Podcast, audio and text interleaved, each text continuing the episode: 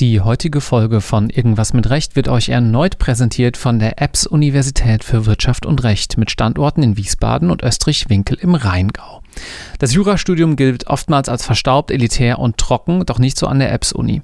Denn die Hochschule hat das Jurastudium einer grundlegenden Reform unterzogen. Die juristische Ausbildung erfolgt in thematisch aufeinander abgestimmten Blöcken, in denen sich die Studierenden in kleinen Lerngruppen intensiv mit einem bestimmten Fachbereich auseinandersetzen.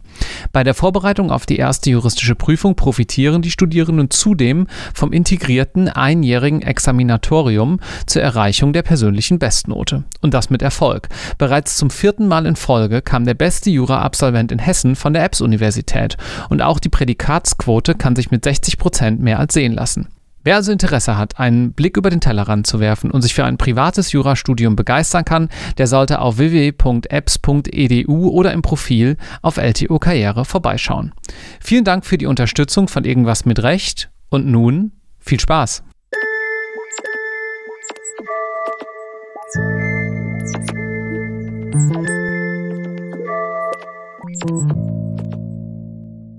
Moin zusammen. Ihr hört jetzt gleich eine, ähm, wie ich finde, ganz gelungene Folge mit Jens Milker, den ihr auch schon aus dem letzten Gerichtsspezial kennt.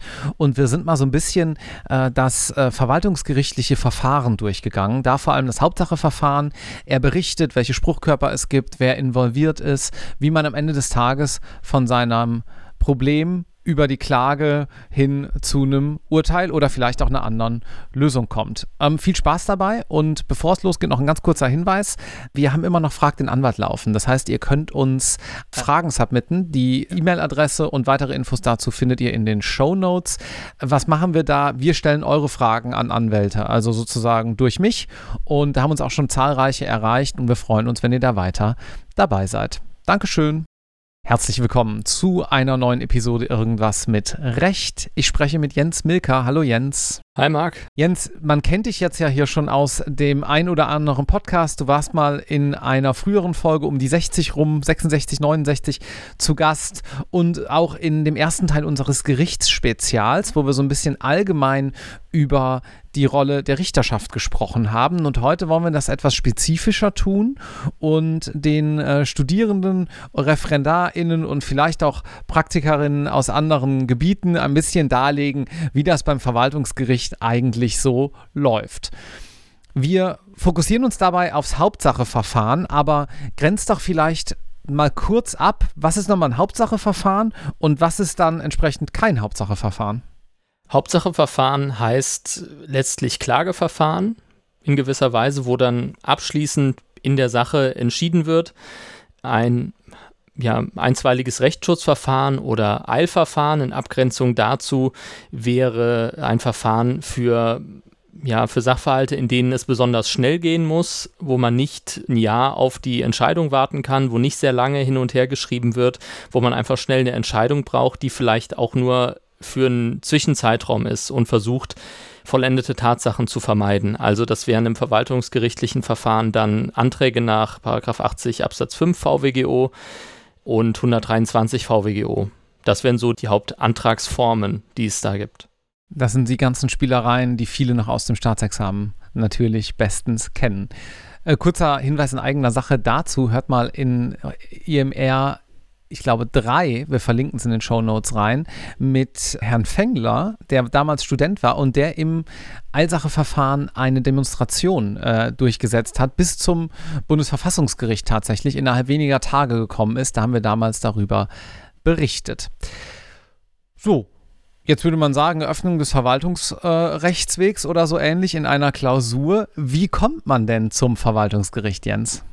Man kommt über den Verwaltungsrechtsweg, wie du richtig sagst, über die Generalklausel oder des Paragraphen 40 Absatz 1 VWGO oder über eine, ähm, ja, eine Spezialzuweisung zum Verwaltungsgericht.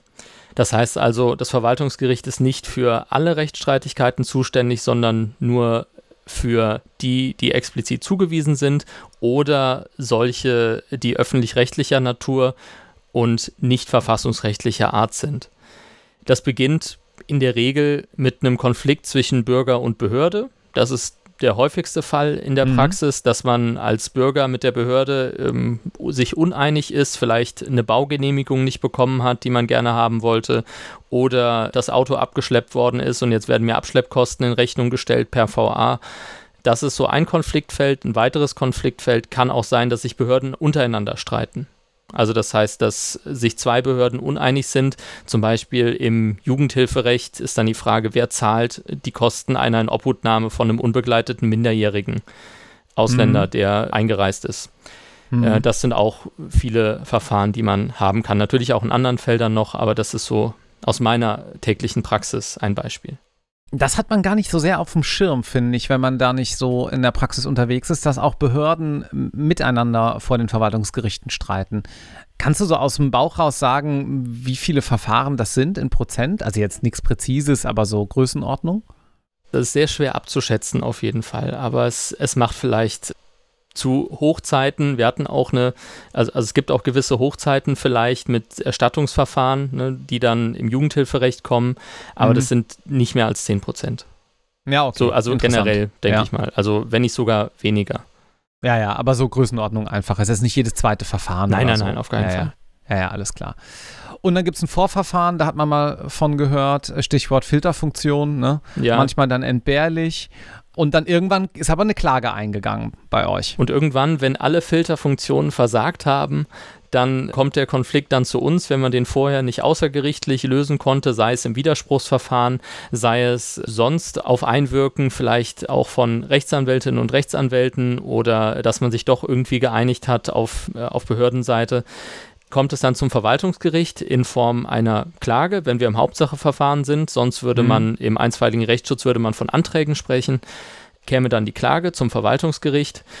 Wenn es ein Rechtsanwalt oder eine Rechtsanwältin ist, die die Klage einreicht, dann die die Klage erhebt, dann müsste das über den elektronischen Weg, über das besondere elektronische Anwaltspostfach erfolgen. Da gilt seit dem 1. Januar 2000 22 die aktive Nutzungspflicht, nachdem zuvor nur die passive Nutzungspflicht mhm. galt.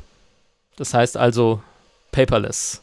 Ist das denn auch wirklich so paperless bei euch intern? Wie muss man sich das vorstellen? Also äh, ganz praktisch, das kommt ja wahrscheinlich nicht bei dir persönlich an oder bei deiner äh, Kammer, sondern irgendwo auf einer Geschäftsstelle, ne? Das kommt auf der Geschäftsstelle an.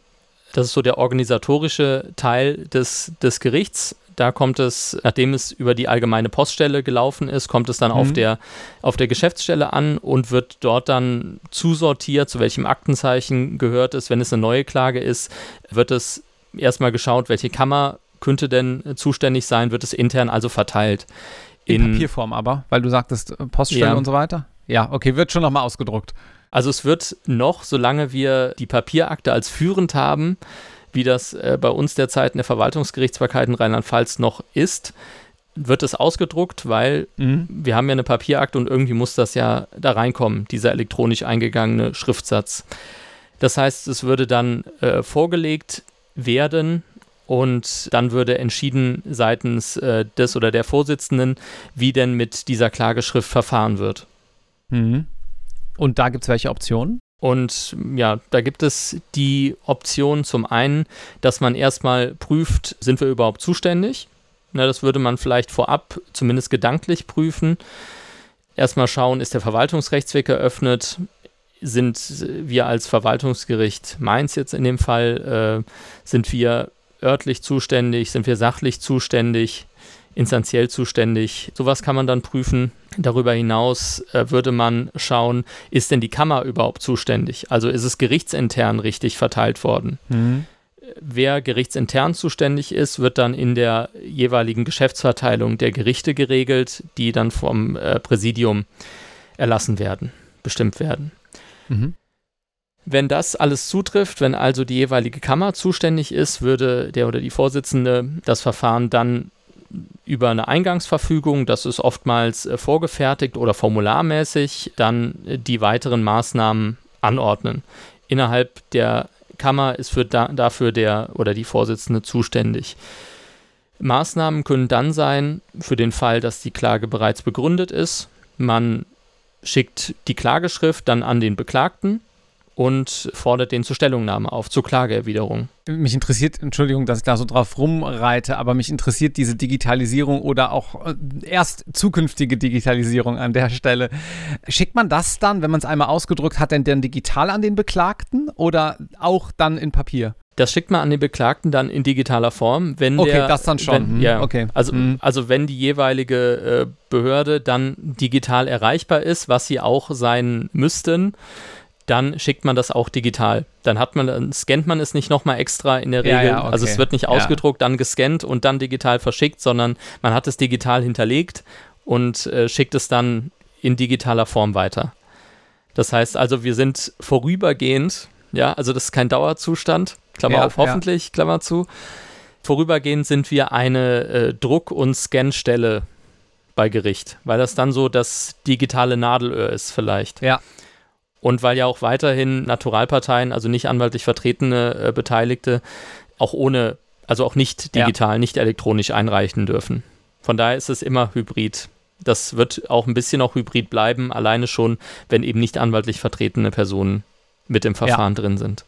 Ja, ja, ja, guter Punkt. Ja, den übersieht man, glaube ich, auch recht schnell. Okay, welche Spruchkörper gibt es denn jetzt eigentlich beim VG? Wir hatten gerade schon was von Vorsitzenden gehört. Die agieren dann ja innerhalb einer Kammer. Wie ist denn diese Kammer besetzt?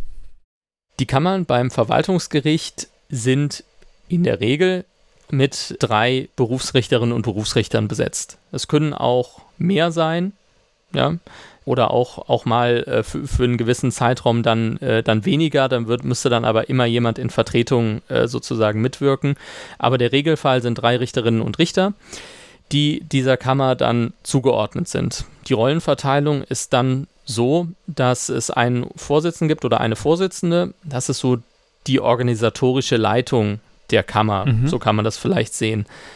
Und die viele organisatorische Aufgaben übernimmt ähm, und natürlich auch inhaltlich auf eine gewisse einheitliche Rechtsprechung hinwirken kann und so das große Ganze vielleicht im Blick haben sollte. So kann man das vielleicht grob charakterisieren Mhm. hat dann auch in der VWGO bestimmte Befugnisse. Das heißt, im Verfahren, was jetzt äh, verfahrensleitende Maßnahmen angeht, so eine Beweiserhebung anordnen, die Beteiligten zu laden und solche Sachen obliegen dann dem oder der Vorsitzenden. Daneben nennt man die anderen und dann Beisitzer, würde man, würde man sagen. Die sitzen natürlich nicht nur dabei, sondern entscheiden unter Umständen auch aktiv mit.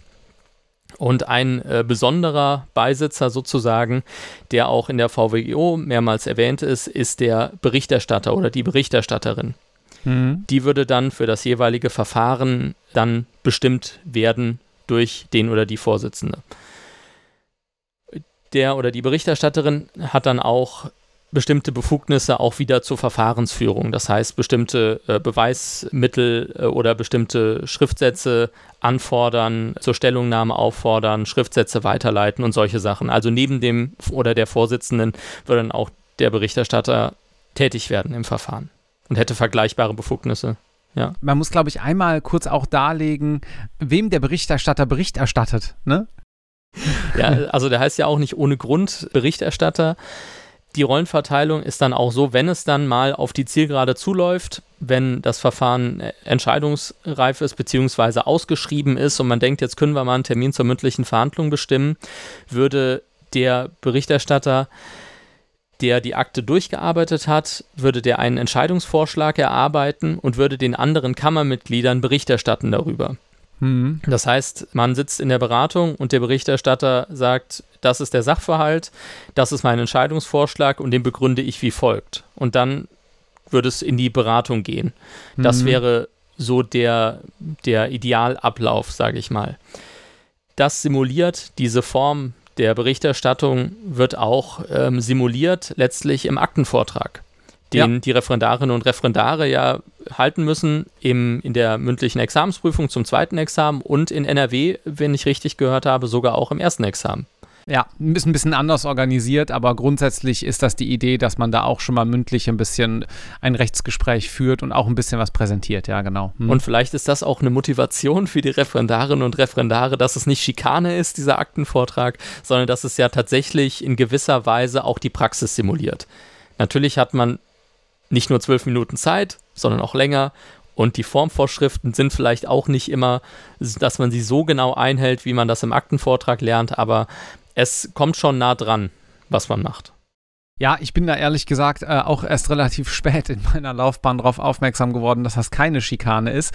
Äh, wenn ihr das insofern hier jetzt gerade hört und ihr seid noch ein bisschen früher mit dabei, dann äh, seid euch bewusst, da gibt es zumindest einen Sachgrund, warum man sich das Ganze mal so ausgedacht hat, äh, wenn gleich vielleicht das ein oder andere im Examen nicht so ideal läuft, aber da gehen wir dann in einer anderen Podcast-Folge nochmal tiefer drauf ein. Vielleicht noch als, als, als Orientierung, die Kammern haben in der Regel drei Berufsrichterinnen und Berufsrichter. Darüber hinaus wirken an Entscheidungen, die aufgrund von der mündlichen Verhandlung ergehen und auch sonst bei, bei Urteilen wirken in der Regel dann zwei ehrenamtliche Richterinnen und Richter mit, die aber sonst im Verfahren nicht auftauchen. Die sind jetzt nicht während des normalen Verfahrens irgendwie dabei und werden eingeschaltet, sondern nur dann, wenn es eben um die Endentscheidung geht. Ja, und dann auch nur bei bestimmten Endentscheidungen. Bei Beschlüssen außerhalb der mündlichen Verhandlung wirken sie nicht mit, zum Beispiel. Historisch gesehen kommt das offenbar, wie die Kommentarliteratur dazu ausführt, aus dem 19. Jahrhundert, als man ja eine gesellschaftliche Kontrolle der Verwaltungsgerichtsbarkeit sicher, sicherstellen wollte. Man wollte verhindern, dass äh, die damaligen Berufsrichter zu staatsgefällig en entscheiden oder zu sehr vom Staat, von der Staatsregierung abhängig sind. Und da wollte man unabhängige, ja, wo wir schon bei der richterlichen Unabhängigkeit sind, die damals zweifelhaft erschien, offenbar, wollte man tatsächlich unabhängige ehrenamtliche Richterinnen und Richter aus dem Volk installieren. Gut, das ist heute anders ähm, wie wir in der vorherigen Folge gesehen haben, äh, richterliche Unabhängigkeit ist ein sehr hohes Gut und ich denke, da braucht man heute keine Angst mehr zu haben.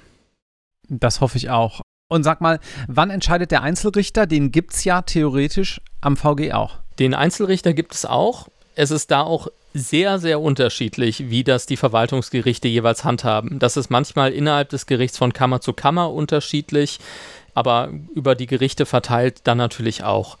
Es gilt das Kammerprinzip, also das heißt, der Rechtsstreit fällt erstmal bei der Kammer an und kann dann, wenn die bestimmten Voraussetzungen erfüllt sind für eine Einzelrichterübertragung, dann durch einen Beschluss der Kammer, dann auch hier außerhalb der mündlichen Verhandlung, durch die drei Berufsrichterinnen und Berufsrichter, dann auf den Einzelrichter übertragen werden. Und der mhm. würde dann anstelle der Kammer alles weitere machen. Also alles, was der Vorsitzende und der Berichterstatter fusioniert in einer Person erledigen.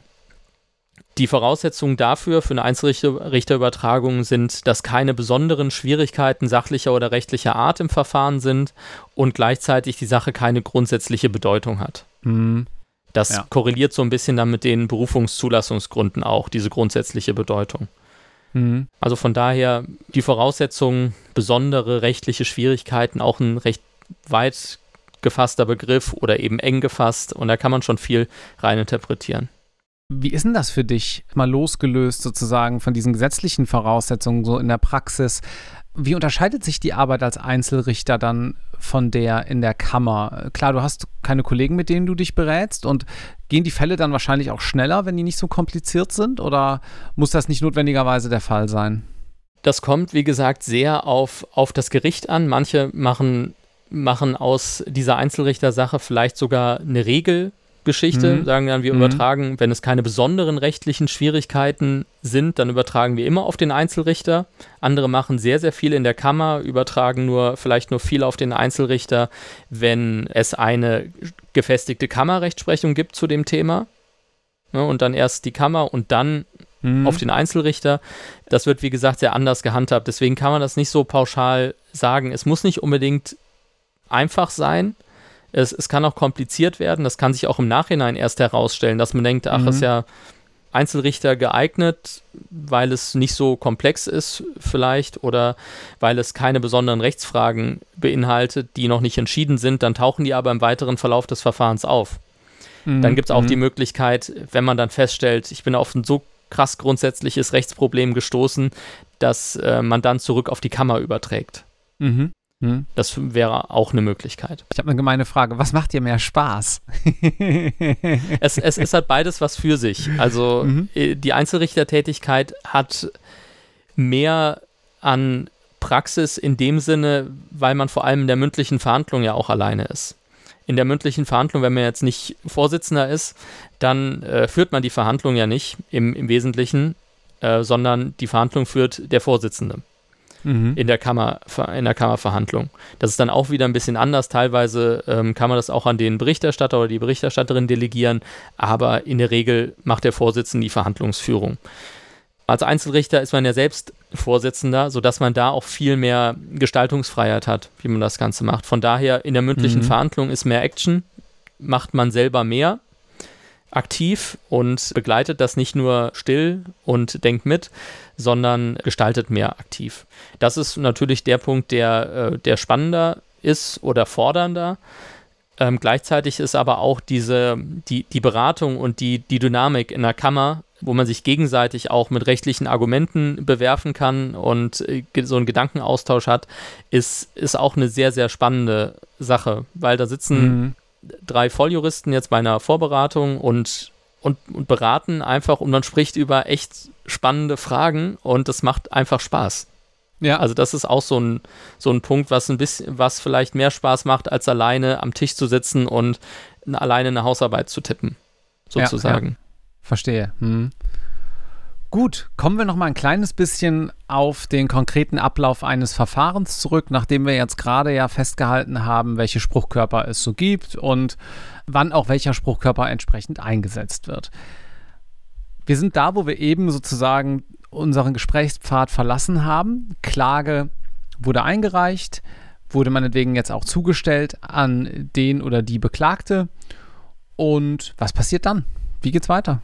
Mit der Zustellung an den Beklagten würde man, wenn es eine Behörde ist auf Beklagtenseite, beziehungsweise der Rechtsträger der Behörde, würde man noch die Verwaltungsakten anfordern, regelmäßig schon direkt, also 99 VWGO für die Normversessenen, würde man die Verwaltungsakten anfordern, die dann auch ein wesentlicher Grundstein oder eine wesentliche Grundlage für die Entscheidung sind und um auch das ganze Verwaltungsverfahren nachvollziehen zu können.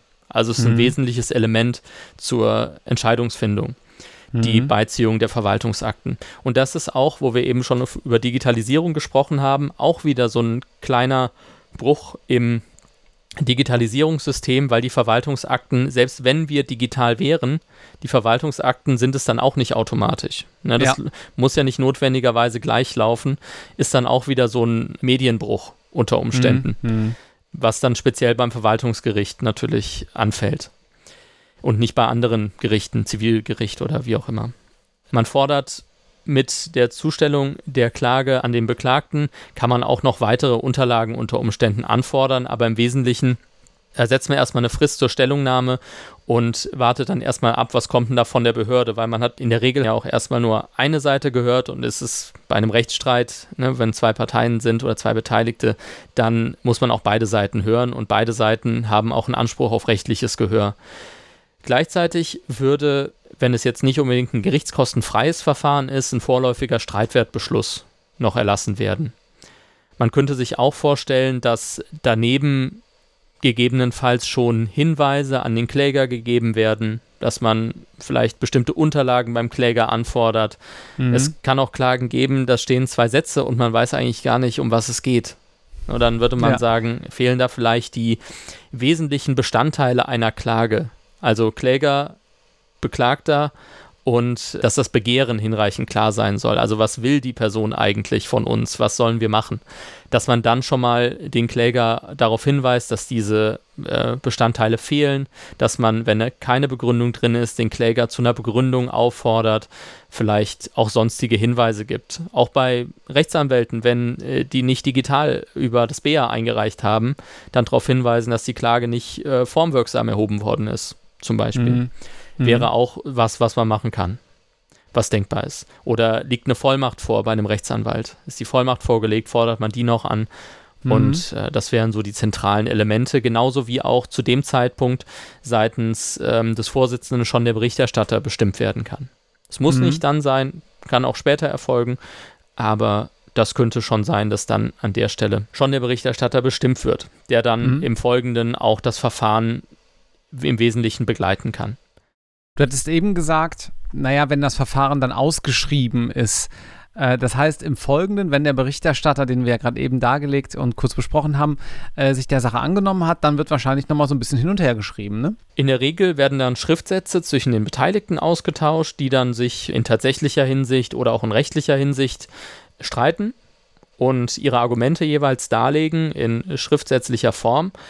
Und die Schriftsätze leitet man dann jeweils dem dem anderen zu. Also wenn es der Kläger schreibt, muss es der Beklagte wissen, was der geschrieben hat und unter Umständen fordert man dann nochmal zur Stellungnahme auf, wenn man da denkt, dass es sinnvoll ist, dass sich die andere, der andere Beteiligte dazu nochmal äußert.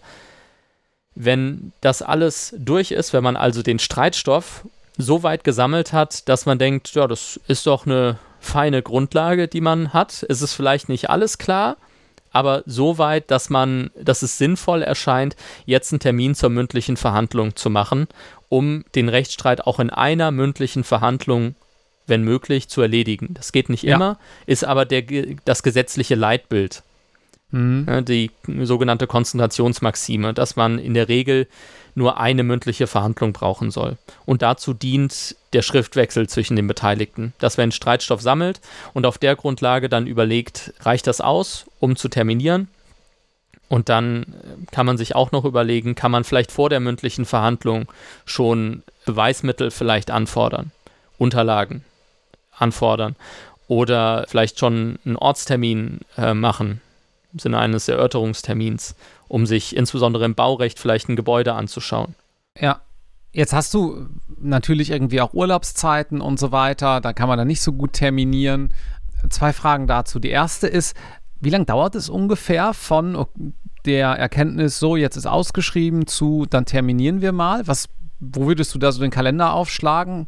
Also ich lese auf Twitter immer von irgendwelchen Anwälten, von irgendwelchen Geschichten, dass sie dann in, in dem Bundesland B wo, wo der BER steht, da auf 2000 was weiß ich, in Zivilverfahren terminiert worden ja. sind. Das, ja. also deswegen kann man da jetzt keine pauschale Aussage natürlich ja. treffen. Und das kommt auch immer, immer auf den Arbeitsanfall an. Wenn man gerade sehr viele Eilverfahren vielleicht hat, dann terminiert man vielleicht nicht so zeitnah, wie es möglich wäre oder, oder wie es ansonsten möglich wäre.